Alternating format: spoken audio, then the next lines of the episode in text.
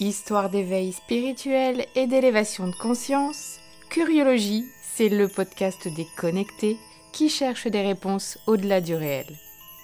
Décroche ta ceinture et prépare-toi à voyager avec notre invité de la semaine. Bonjour à tous et bienvenue dans ce nouvel épisode de Curiologie. Aujourd'hui, j'invite Julie de Julie UGS. Julie, je l'ai rencontrée dans mon incubateur business que je suivais l'année dernière. Julie est elle-même coach business avec une énorme spécialisation en human design et elle a une belle histoire de connexion qu'elle va vous raconter tout de suite.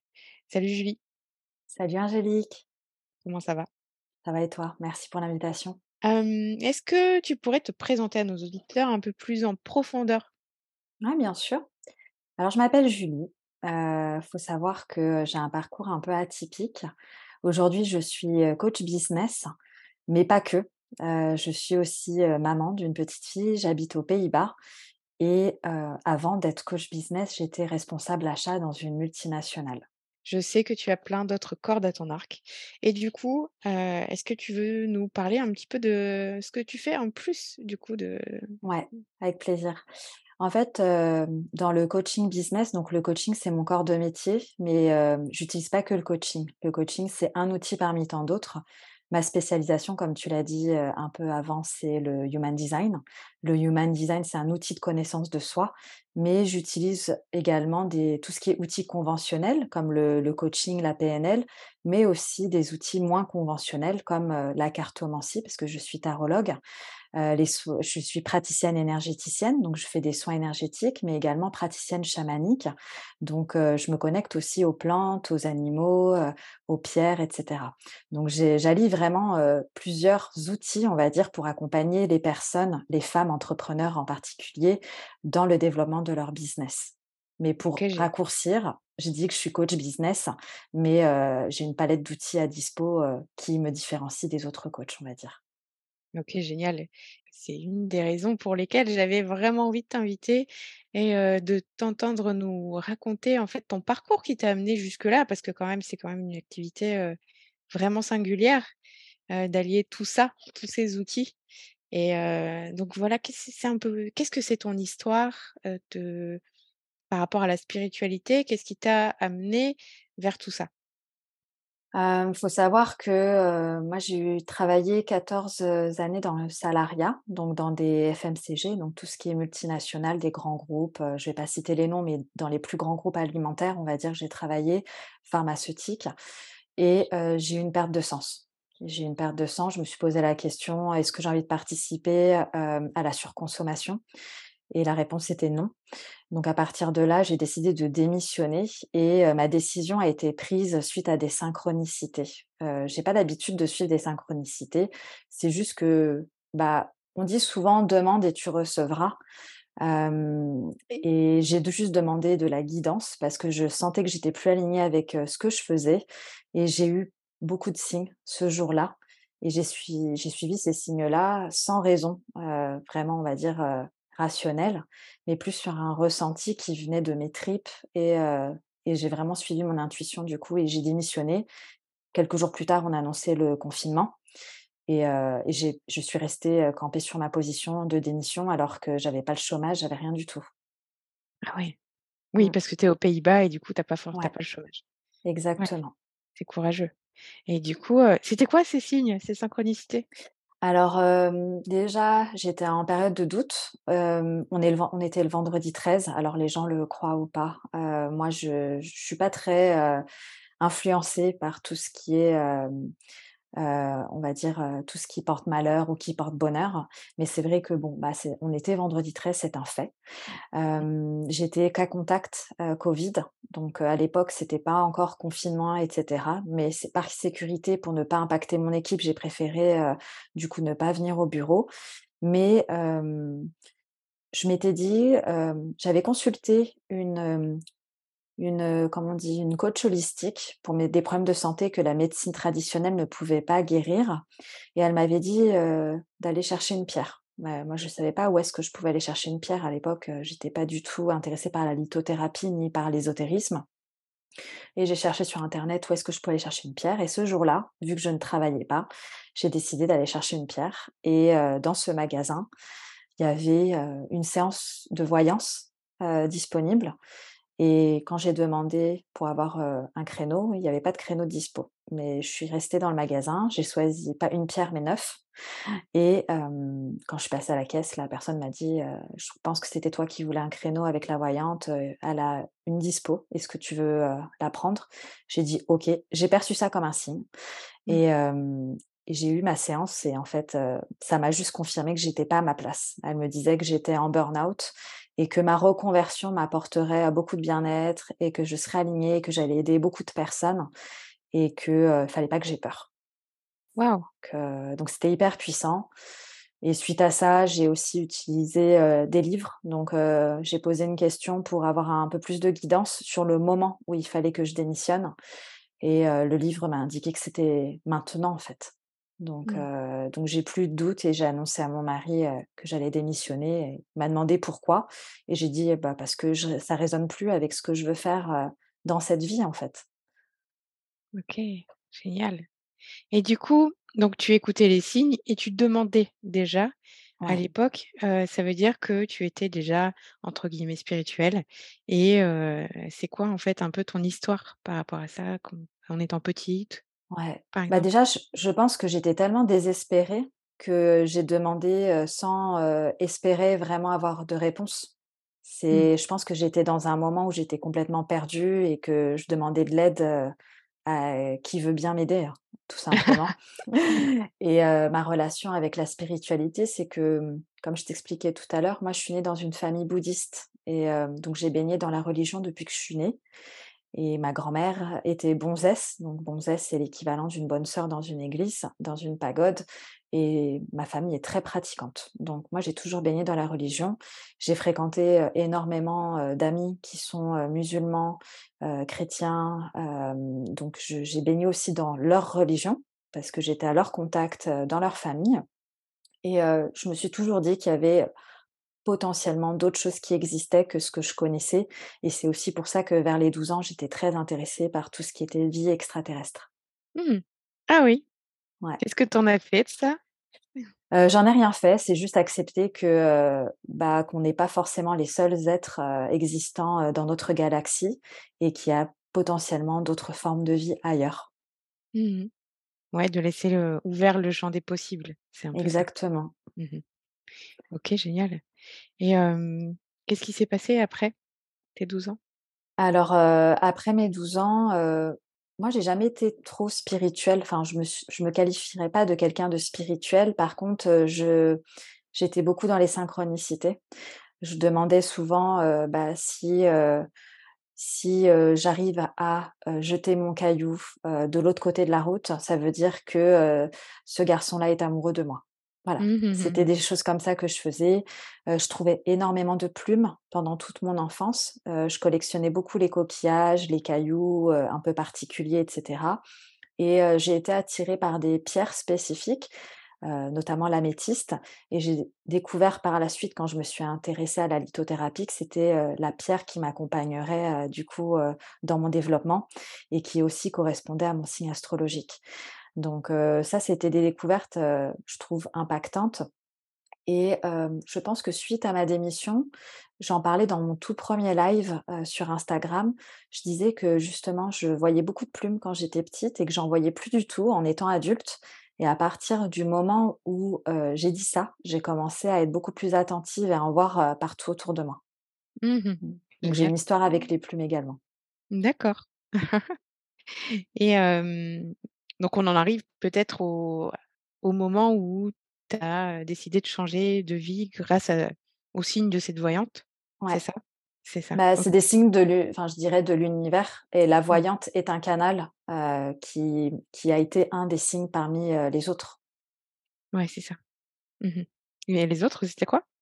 Bah, comme je t'avais dit, dans le livre, j'ai en fait, c'est par exemple, on on pose sa question, on prend un livre et on ouvre à une page, on lit un, mo un une bribe de la page et dedans, on est censé trouver une réponse.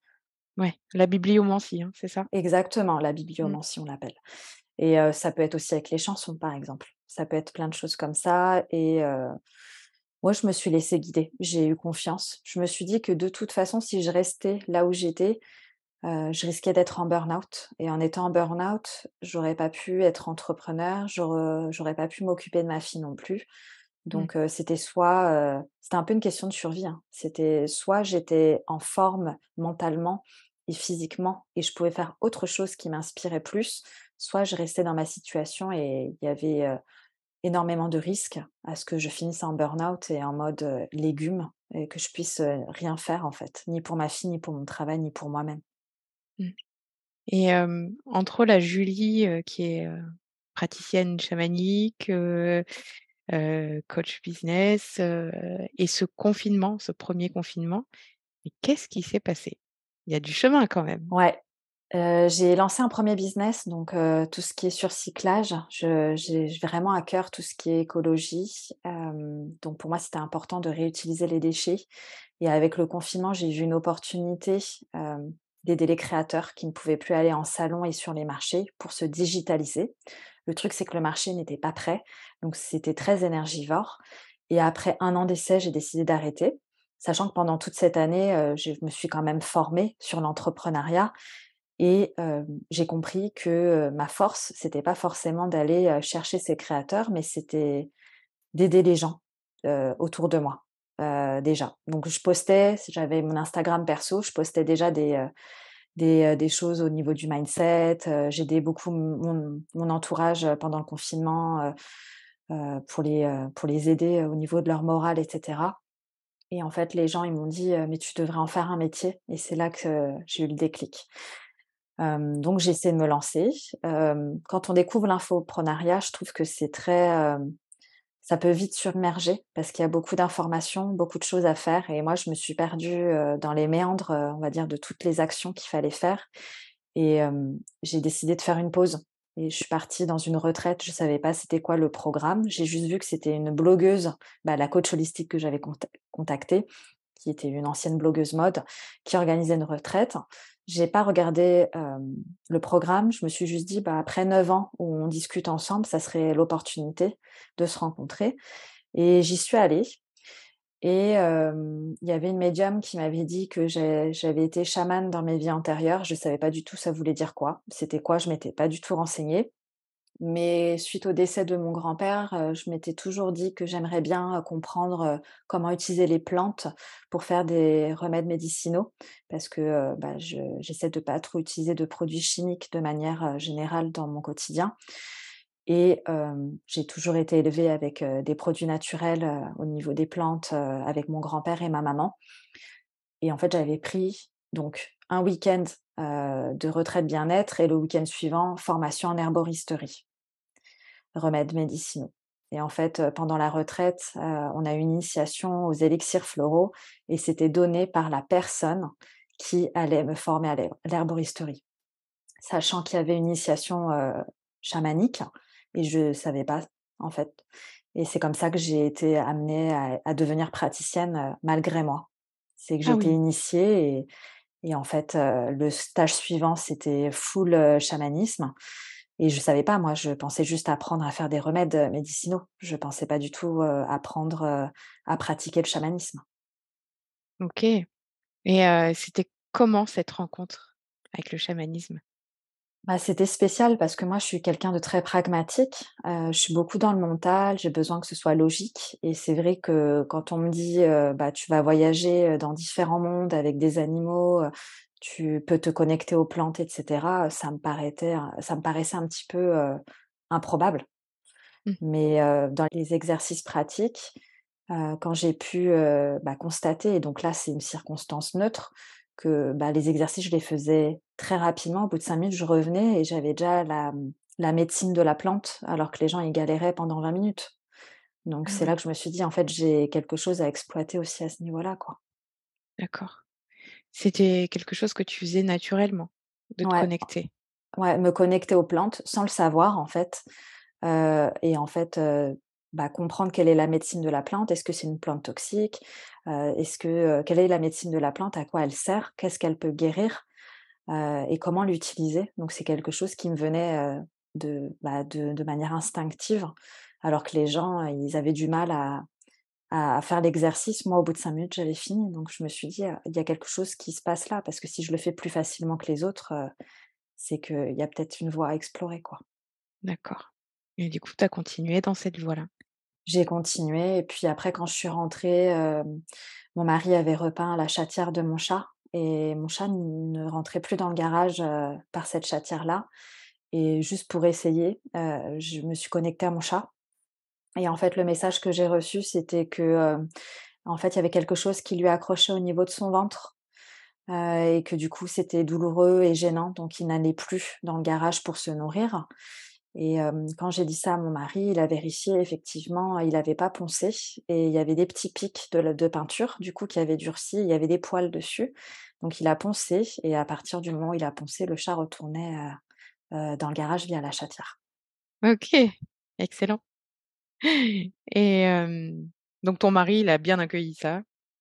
Bah, il est très sceptique même encore aujourd'hui, hein. C'est, Ah oui. c'est avec le temps, il y a eu beaucoup d'événements qui ont fait que j'ai découvert, que j'étais je pouvais capter des messages. J'ai su que notre voisine était enceinte avant même qu'elle le sache. Oh!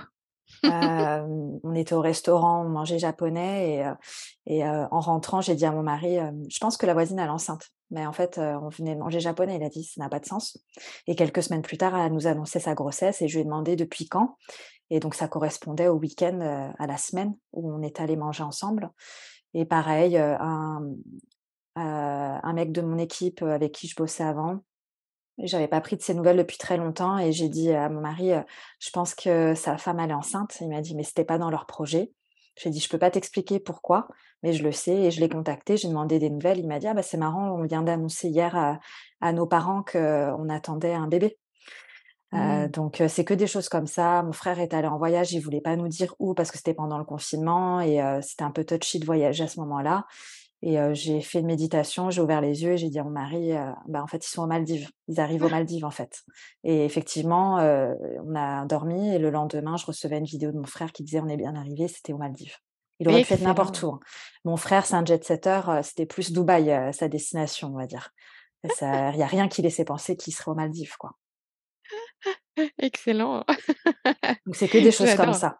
Ouais, des et donc à force de vivre ces événements-là sans expliquer de manière rationnelle, bah, moi j'ai appris à accepter ça, et mon mari a a accepté aussi que je puisse, connaître des choses, heu, que j'étais pas censée connaître, quoi. Ouais et pour toi, tu vas les chercher où ces infos, heu? Bah, je les cherche pas. C'est ça Mmh. qui fait la différence, c'est que ouais, elles viennent et si je suis réceptive, j'arrive à les interpréter, à savoir pour qui c'est et est-ce que je dois en parler ou pas, quoi. Mmh mh. C'est des infos qu'on t'envoie peut-être, en fait, c'est ça? Peut-être, ouais. Je cherche pas à savoir en fait, d'où ça vient. Je là, je donnais un exemple hier en story, que j'avais eu, une vision, d'un de mes formateurs qui travaille beaucoup en individuel et je lui avais dit, «C'est le moment en fait, je te vois de nouveau pour la deuxième fois faire des sessions de groupe» et effectivement, là, c'est un projet, il en il va le lancer, quoi. Donc Mmh. c'est des choses comme ça, que je peux voir et qu'il y a rien qui m'indique, que c'est vrai. OK. Donc c'est un peu ton un super pouvoir que tu utilises avec, tes coachés? Mmh. Ouais, j'utilise beaucoup avec mes coachés, oui, effectivement. Mmh mh.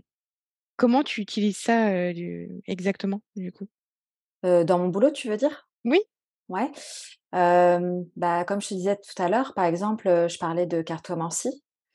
Bah, là, un exemple concret, j'ai fait une hypnose, cette semaine à une cliente, qui était assez, dubitative concernant l'hypnose parce qu'elle avait déjà fait plusieurs séances et qu'elle considérait que ça marchait pas et que son inconscient était très résistant et qu'elle partait jamais en transe.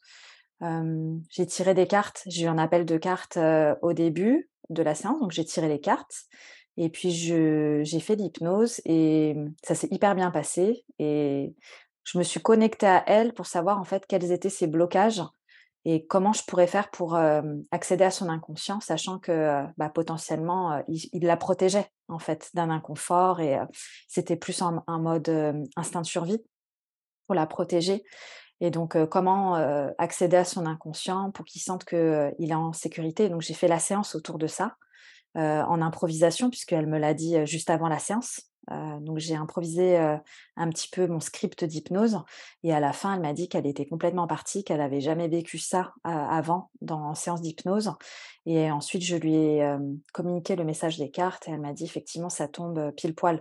Donc comment je l'utilise, de manière générale en coaching, c'est que je vais l'utiliser beaucoup pour des exemples. Une cliente, hem, par exemple, heu, j'ai capté, je sais pas pourquoi, je saurais pas expliquer, je cherche pas non plus à comprendre pourquoi et d'où ça vient heu, une image de vélo, bah, je lui ai donné une analo analogie de vélo par rapport à sa problématique et elle m'a dit: «Mais pourquoi tu as pensé au vélo, ça ça ça vient de nulle part, en fait» et j'ai dit: «Je sais pas, j'ai une image de vélo donc du coup, j'ai construit une analogie autour du vélo pour ta problématique».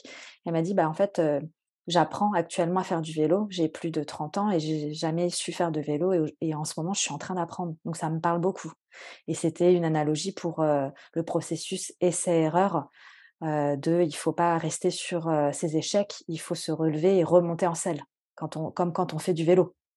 Ah Mmh. ouais, tu tu le mêles aussi du coup au coaching complètement? Ouais, Mmh. ouais et puis, heu, souvent je je vois un peu les problématiques cachées. Quand je me connecte à la personne que je suis en train d'accompagner, je vois en fait, ce qui peut bloquer, ce que je pouvais pas faire encore il y a un an, par exemple.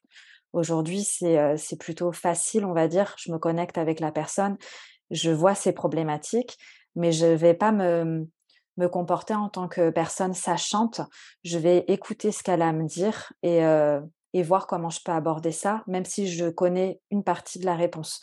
Je vais, essayer de faire abstraction de ce que je vois pour, voir à quel moment ça arrive dans nos séances. C'est ça aussi, savoir mettre un peu son ego de côté. C'est pas parce qu'on voit des choses qu'on sait mieux que les gens, en fait. Ouais, faut toujours que ça vienne d'eux aussi un peu quoi. Ouais, exactement et c'est ça, en fait, je mets mes capacités, on parle de capacités et pas de dons, enfin, en tout cas, c'est ma vision des choses, au service, de mes clients. Je les utilise pas moi pour me faire mousser en disant: «Je sais». Non, je sais pas. Je t'écoute et les infos que je capte, c'est des infos que je vais me servir pour être à ton service, pour t'aider. C'est merveilleux, ça donne vraiment envie. Ouais, il y en a qui vont devoir passer par 10 ans de psychanalyse et toi tu vas voir, heu, tu vas te connecter, tu vas voir: «Oh ça bloque là». C'est Ouais, ça, hein? c'est ça, c'est pratique. c'est ça. OK, génial. Du coup, Julie, heu, est-ce que tu aurais quelques conseils, toi, pour les personnes qui sont en recherche de spiritualité, enfin de connexion, heu, pour, heu, qu'ils, cheminent dans leur, chemin vers l'éveil? Alors, dans la spiritualité, on parle beaucoup d'ego spirituel. Ce que je dirais, c'est de se demander pourquoi on a envie de développer sa spiritualité. Quelle est l'intention qui se cache derrière? Parce que si c'est pour être un être exceptionnel, c'est une intention qui pour moi n'est pas assez humble, dans le sens où, hem, c'est pas la spiritualité n'est pas là pour nous servir nous en tant qu'être humain, mais plus, heu, pour la mettre à contribution du collectif et c'est ma vision. On est un tout et on se complète, heu, chacun. Donc, c'est plutôt se demander, voilà, pourquoi on a envie de la développer? Parce que personnellement, j'ai pas cherché à la développer, heu, pour mon cas. C'est juste en étant plus consciente de mes ressentis et donc c'est le conseil que je donnerais si quelqu'un est intéressé par, heu, bah, capter en fait justement, heu, ce qui ce qui existe déjà chez eux. Parce que je parle toujours du principe où ça ne se trouve pas en fait, c'est déjà en vous. Heu, la spiritualité se trouve déjà en vous, à l'intérieur de vous, elle est pas à l'extérieur et c'est, de refocaliser sur vous, comment vous vous sentez, faire les choses en conscience.